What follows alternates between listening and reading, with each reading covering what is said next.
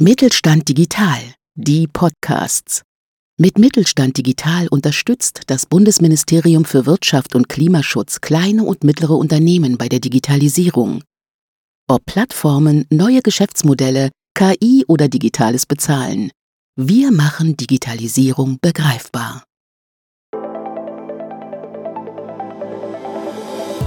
Handel kompetent der Podcast des Mittelstand 4.0 Kompetenzzentrums Handel.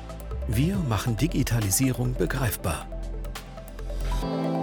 Ja, ich habe den Jochen Schüssler hier heute mal vom Mikrofon. Hallo Jochen, grüß dich. Hallo Frank, grüße dich. Jochen, ihr habt mich ja geflasht. Und zwar ähm, habt ihr ja einen Preis gewonnen beim Handelskongress und ich habe gesagt, Mensch, dieses Thema, das ist, obwohl ich jetzt so viele Jahre im Handel gearbeitet habe, aber immer so ein bisschen an mir vorbeigegangen oder ich sag mal, man hat das so mit ein paar Ekelpickel betrachtet. Und ihr habt gesagt, da müssen wir mal frische, einen frischen Wind reinbringen in so ein Ding und mal mit neuen Ideen das Thema ins Angenehme zu kehren. Und das habt ihr äh, gemacht, da reden wir aber gleich noch drüber. Vorher stellst du dich mal vor und vor allen Dingen, wo du herkommst, was du vorher so alles gemacht hast. Ja, sehr gerne. Also danke, herzlichen Dank für, für die Einladung. Mein Name ist Jochen Schüssler. Ich bin CCO von Troy. Du hast das Thema noch gar nicht genannt. Ja? Es geht um Inkasso, Troy, Troy Inkasso.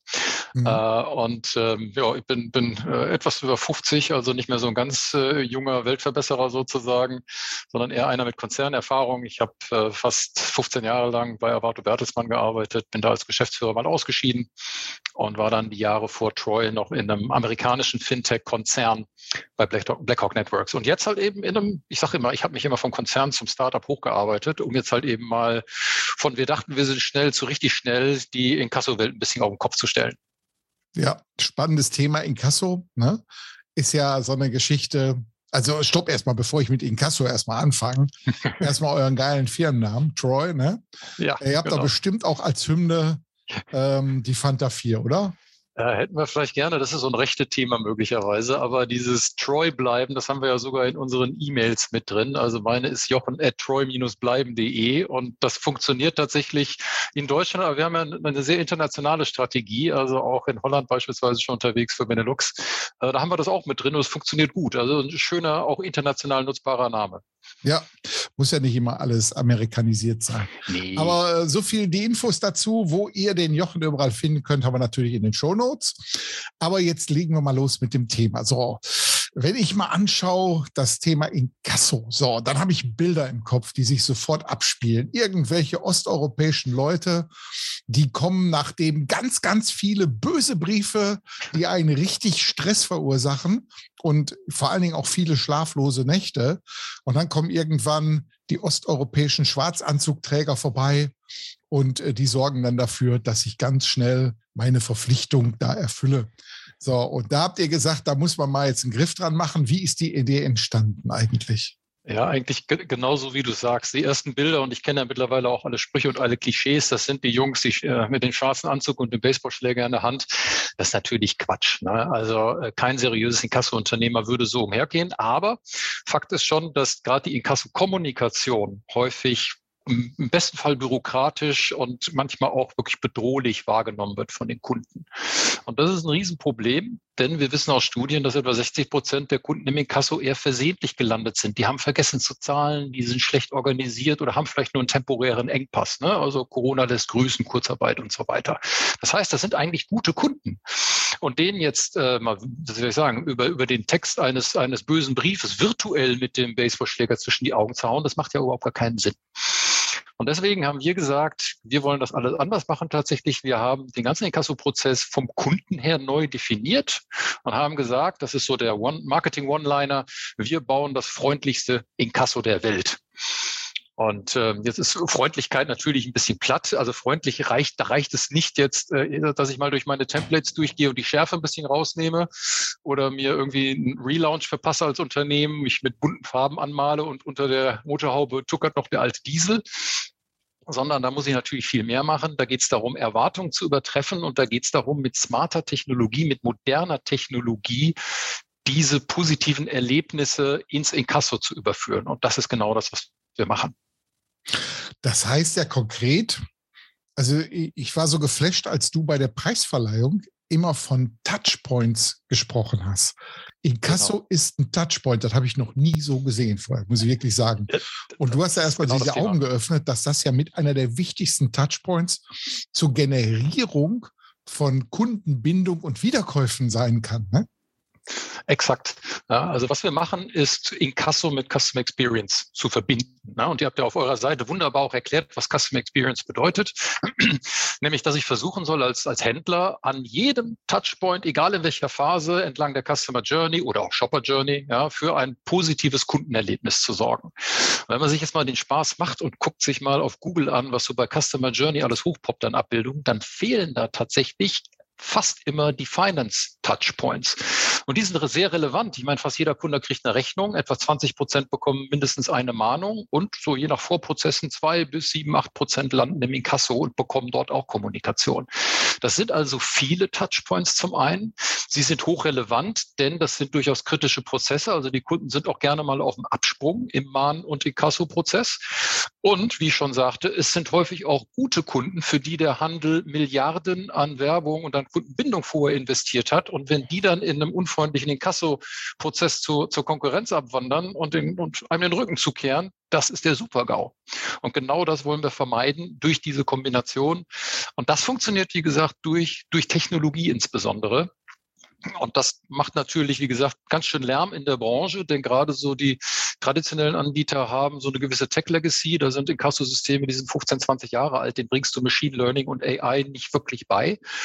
Dann gibt es auch noch so ein kulturelles Thema. Wir als junges Unternehmen konnten uns da ganz neu frisch aufstellen. Bei uns gibt es keine Schuldner, bei uns gibt es Kunden. Ähm, und wenn du natürlich als traditionelles Unternehmen deinen Mitarbeitern 20 Jahre lang gesagt hast, das sind alles Schuldner und die musst du maximal unter Druck setzen, damit sie mal zahlen, dann änderst du das nicht durch eine Schulung und einen Aushang im schwarzen Brett. Ja, also von daher gehen wir da bewusst einen wirklich ganz anderen Weg. Mhm. Jetzt, um, um mal so konkret zu werden, ich sage mal so ein Beispiel. Meine Eltern, beide hochbetagt, ne? Mhm. und ähm, ich kümmere mich da um die Post, nachdem das mal richtig schiefgelaufen ist. Ne? Die haben nämlich ja. mal 25 Euro oder so an irgendeinen so Telefondienstleister nicht bezahlt ja. Also einfach verpeilt haben ja. und haben auch die Mahnung irgendwie nicht zuordnen können und solche Geschichten. Und dann kam natürlich so diese Post vom Anwaltsbüro, auch hier aus Düsseldorf, ne, die äh, dann so wirklich so komplett, also mein Vater hat mich angerufen, der war vollkommen aufgelöst, ne? Ja. Äh, Gericht und so steht hier alles drin und ähm, ja, ich sag, du kommst jetzt ins Gefängnis. Ne? Ähm, also so, so, so, hat er das auch rausinterpretiert. Ne? Ja, ja, so, wie sieht denn jetzt zum Beispiel etwas aus, was an der Stelle Troy machen würde? Ja, also das eine ist natürlich der, der Inhalt, den einfach freundlich zu gestalten, wann und wo und wie auch immer wir kommunizieren. Egal, ob das jetzt irgendwie ein Brief ist, den du jetzt genannt hast, oder halt eben ein Call beispielsweise. Was aber erstmal ganz wichtig ist, ist, ich habe ja vorhin gesagt, ähm, Customer Experience, das hat was mit Erwartungen äh, übertreffen beispielsweise zu tun. Wichtig ist ja erstmal, über welchen Weg man kommuniziert. So, da ist im Inkasso ja ganz vorne der von dir gerade genannte Brief und die Outbound äh, Calls. Ne? Ähm, dabei wird gerade im Handel doch immer Omnichannel gefordert, gerade aus dem Marketing heraus. So, damit fangen wir natürlich erstmal an. Also mit uns kommuniziert man natürlich auch per Brief. Also wir sind nicht rein digital, ganz bewusst. Es gibt nämlich auch die älteren Semester, die man über Brief erreicht. Aber dazu kommt natürlich E-Mail, da kommen SMS, da kommen diverse Messenger, da kommen die Möglichkeit zu chatten, abzuloaden. Na, also wirklich die gesamte Bandbreite bieten wir an. Das ist erstmal schön. Aber wir gehen noch einen Schritt weiter. Ähm, durch Datenanalyse und auch Machine Learning unserer Plattform bekommen wir heraus, was die Vorlieben, gerade die Kommunikationsvorlieben der Kunden sind. Also ist das eher ein digital affiner, den ich durch eine E-Mail gut erreiche oder wirklich ein Betagter vielleicht, den ich durch einen freundlichen Brief gut erreichen kann. Ja, das heißt, darüber passen wir dann unsere Kommunikation an und schicken also dann letztendlich den Leuten die Kommunikation über den Weg und in der Tonalität und auch zu dem Zeitpunkt, den sie erwarten würden, ohne dass sie diese Erwartung jemals gegenüber uns genannt hätten. Und damit übertriffst du eine Erwartung und sorgst für eine positive, für ein positives Erlebnis, was wieder auf die Customer Experience dann letztendlich einzahlt. Und so würden wir halt eben dann auch deinem Vater beispielsweise helfen, durch einen freundlichen Brief, durch die Möglichkeit, uns anzurufen. Wir haben auch natürlich unsere eigenen Case Manager, die man anrufen kann oder auch einen freundlichen Call von uns. Aber alles, wie gesagt, auf eine Art und Weise, dass diese, ja, diese, diese unangenehme Situation, so wird es ja von vielen Kunden, die im Kasse sind, empfunden, ähm, so wird es ja empfunden, dass, dass wir die auflösen und umkehren in, ein, in einen angenehmen Prozess. Und wir kriegen tatsächlich Rückmeldungen von Kunden, die, die äh, haben einen extra Channel bei uns, wo wir das immer posten, so ein bisschen Fanpost, wo sich viele, viele Menschen auch wirklich bedanken über die freundliche Art und Weise, wie wir mit ihnen umgegangen sind. Jetzt ähm, kam ja da Folgendes noch hinzu. Ähm, ich habe ja den Prozess da, wie gesagt, da mal durchgemacht und ähm, der Betrag, der dann letztendlich irgendwo rübergewachsen ist, der hat sich verzehnfacht. Also aus irgendwie inne 20 Euro sind dann fast 300 Euro geworden. Oh, das ist viel. Die, man da bezahlen musste dann letztendlich für diese Tätigkeit des Anwaltes und so weiter. Ja. Ähm, was natürlich total ärgerlich ist für den Kunden. Ja, also ja. Customer Journey ganz, ganz unten. Ja. Und ähm, wie sieht so ein Fall bei euch aus? Wer, wer, bezahlt euch eigentlich für eure Dienstleistung? Macht das der äh, Händler oder der Auftraggeber oder letztendlich der Kunde von euch? Ja, also da kommen wir tatsächlich aus der Regulatorik nicht so ganz raus. Ne? Also in Deutschland gibt es ja tatsächlich, ähm, also erstmal, Inkasso ist eine Rechtsdienstleistung, dementsprechend hängst du da auch an bestimmten ähm, Sätzen, an Gebührensätzen, die man in Rechnung stellen kann, dran, ob man das Diese Brago, nicht. von der man immer spricht, oder? Ja, RDG ist das letztendlich dann, ähm, da sind dann die, die ähnliche Sätze, wie wenn man einen, einen, einen Anwalt äh, beauftragt. Ja, ähm, Anwälte würden das vielleicht jetzt ein bisschen, bisschen anders sehen, aber Inkasso ist eine Rechtsdienstleistung, ist einfach so. So, und äh, ähm, Fakt ist tatsächlich, dass, dass wir uns auch als Inkassounternehmen finanzieren durch die Gebühren, die wir Kunden in Rechnung stellen. Die Mandanten zahlen zumindest im vorgerichtlichen Prozess in der Regel erstmal nichts und wollen das natürlich auch nicht. Ich meine, das würde dann ein Ergebnis belasten. Also Mandanten wollen das nicht, ne? auch Handelsunternehmen durchaus. Aber jetzt muss man zwei Dinge sagen. Erstens, wir haben nie Maximalsätze genommen. Also es ist schwierig von Custom Experience zu reden und dann nimmst du es von den Lebenden. Also das haben wir nie getan, werden wir auch nicht tun. Äh, und zum Zweiten muss man sagen, auch der Gesetzgeber ähm, hat ja da ein bisschen eingegriffen. Äh, seit dem 1. Oktober letzten Jahres gibt es ja da eine, eine, eine gesetzliche Novelle, die bedeutet, dass man erstmal mit so einer halben Gebühr in den Prozess reingeht und erst nach etwa zwei Wochen kann das Ganze dann hochgesetzt werden. Also der Gesetzgeber hat so eine Art Schnellzahlerrabatt für Kunden eingebaut und ich kann nur raten, das sollte man in Anspruch nehmen, weil danach gehen die Gebühren tatsächlich hoch und da können auch wir uns nicht komplett von frei machen, weil auch von irgendwas müssen auch wir leben. Okay, also gut, aber ist jetzt nicht so äh, der Faktor 10, wie ich den Nein, in dem Fall erlebt habe. Um Gottes, um Gottes Willen. Also das ist, das klingt auch tatsächlich äh, schon fast unseriös. Da musst du schon sehr, sehr tief durch den gesamten Gesetz, äh, gerichtlichen Prozess durchgehen, mhm. dass dann noch Gerichtsgebühren und so weiter obendrauf kommen, dass es wirklich derartig hoch wird. In den frühen Phasen, und die gehen ja auch mehrere Wochen lang, kann man die Kosten auch als Kunde sehr gut äh, noch so einigermaßen im Zaum halten. Hervorragend. So, jetzt die große Frage, weil wir haben unter unseren Zuhörerinnen und Zuhörern natürlich auch viele Händler, die so im Mittelstand unterwegs sind. Also nicht immer hier die, die riesengroßen alleine, die haben wir natürlich auch, aber auch sehr viel Mittelstand. Und jetzt kommt die große Frage, angenommen, ich bin jetzt ein Händler, der sich mit ganz, ganz viel Aufwand, und das haben wir hier im Podcast schon oft gehabt, welcher Aufwand das ist, von einem rein stationären Händler zu einem Multichannel-Händler zu werden. Ich habe drei, vier Filialen und einen Online-Shop, der wirklich gut läuft. Und das bindet natürlich dementsprechend Personal. Das heißt, wenn ich irgendwo Zahlungsausfälle habe, will ich mich darum eigentlich nicht kümmern. Ja. Nehmt ihr so einen von dieser Größe auch? Ich sag mal, so einer, der Umsatz vielleicht von zwei Millionen hat pro Jahr, ähm, nehmt ihr so einen Händler auch oder sagt ihr da erstmal, nee, da muss schon richtig ein großer kommen, der hier auch ordentlich Volumen auf unsere Pipeline bringt? Ja, zwei Millionen könnte ein bisschen eng werden tatsächlich. Also wir sind schon fokussiert eher auf, auf Corporates, also auf Großunternehmen oder auch auf große, große Mittelständler. Mhm. Ähm, Wenn es ganz klein ist, dann ist der Setup letztendlich, ähm, den es bedeutet, hier unsere, unsere gesamte Maschinerie sozusagen ans Laufen zu bekommen, der ist ein bisschen hoch. Ähm, Klammer auf, äh, wir nehmen für, für das Onboarding auch kein Geld. Klammer zu, und dann muss sich das natürlich für beide Seiten entsprechend lohnen. Also wir würden es eher so an der Anzahl der Fälle festmachen. Also wenn da so ja, so ein paar hundert Fälle pro Monat bei rumkommen, dann ist das mit Sicherheit eine Größenordnung für uns. Und das ist relativ schnell erreicht. Ne? Also äh, muss, muss man sich gar keine, keine Illusionen machen. Die Zahlungsbereitschaft, die geht da nicht unbedingt nach oben und es kommen eher, eher mehr Leute ins Inkasso. Ähm, Und da können wir dann in der Tat dann übernehmen. Ähm, jetzt sind ja viele Händler sind ja Mitglieder von Verbundgruppen. Ne? Ja. Intersport, EK Service Group, wie sie auch immer heißen. Ja. Habt, ihr, habt ihr da auch irgendwie die Services, dass ihr die über diese Verbundgruppen anbietet und dann schnell natürlich so ein Volumen zusammenkommt, wo die Händler das als Service äh, dann annehmen können? Klar, das können wir genauso machen. Also wir haben ja auch die technischen Möglichkeiten als junges Unternehmen, uns da an jede Konstellation anzubinden. Ähm, wir haben eine moderne API, also eine, moderne Schnittstelle. Wir können auch die ganzen Informationen in Echtzeit hin und her schieben. Ne, also die guten alten Batches äh, machen wir auch, können wir auch. Wir können auch CSV-Dateien verarbeiten. Das ist ja immer so der Goldstandard sozusagen. Mhm. Wir können es aber auch viel moderner.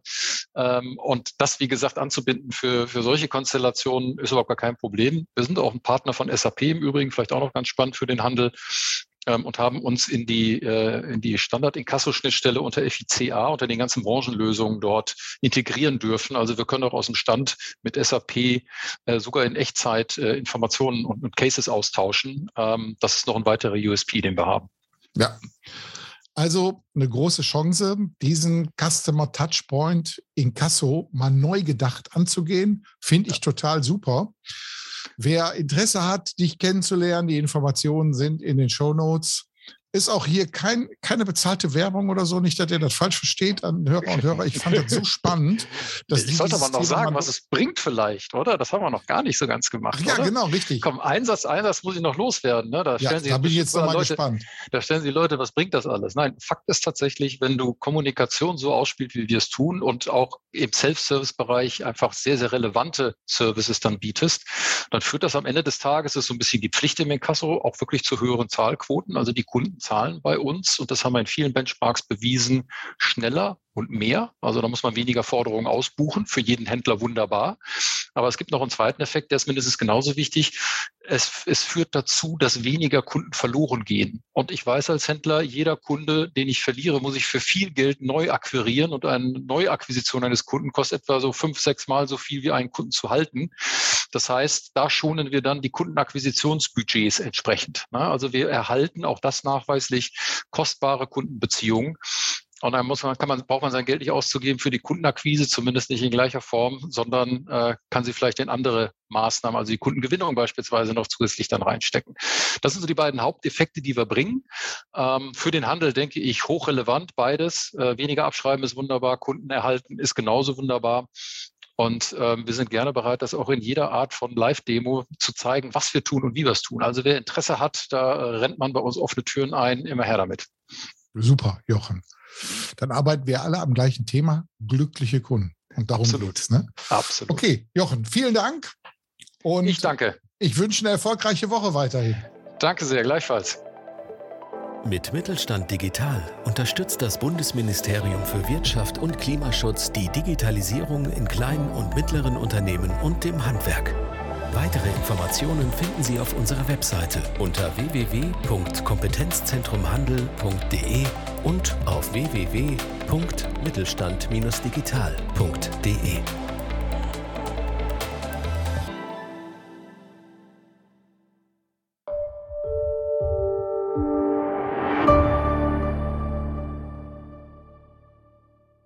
Sie hörten eine Folge der Mittelstand Digital Podcasts.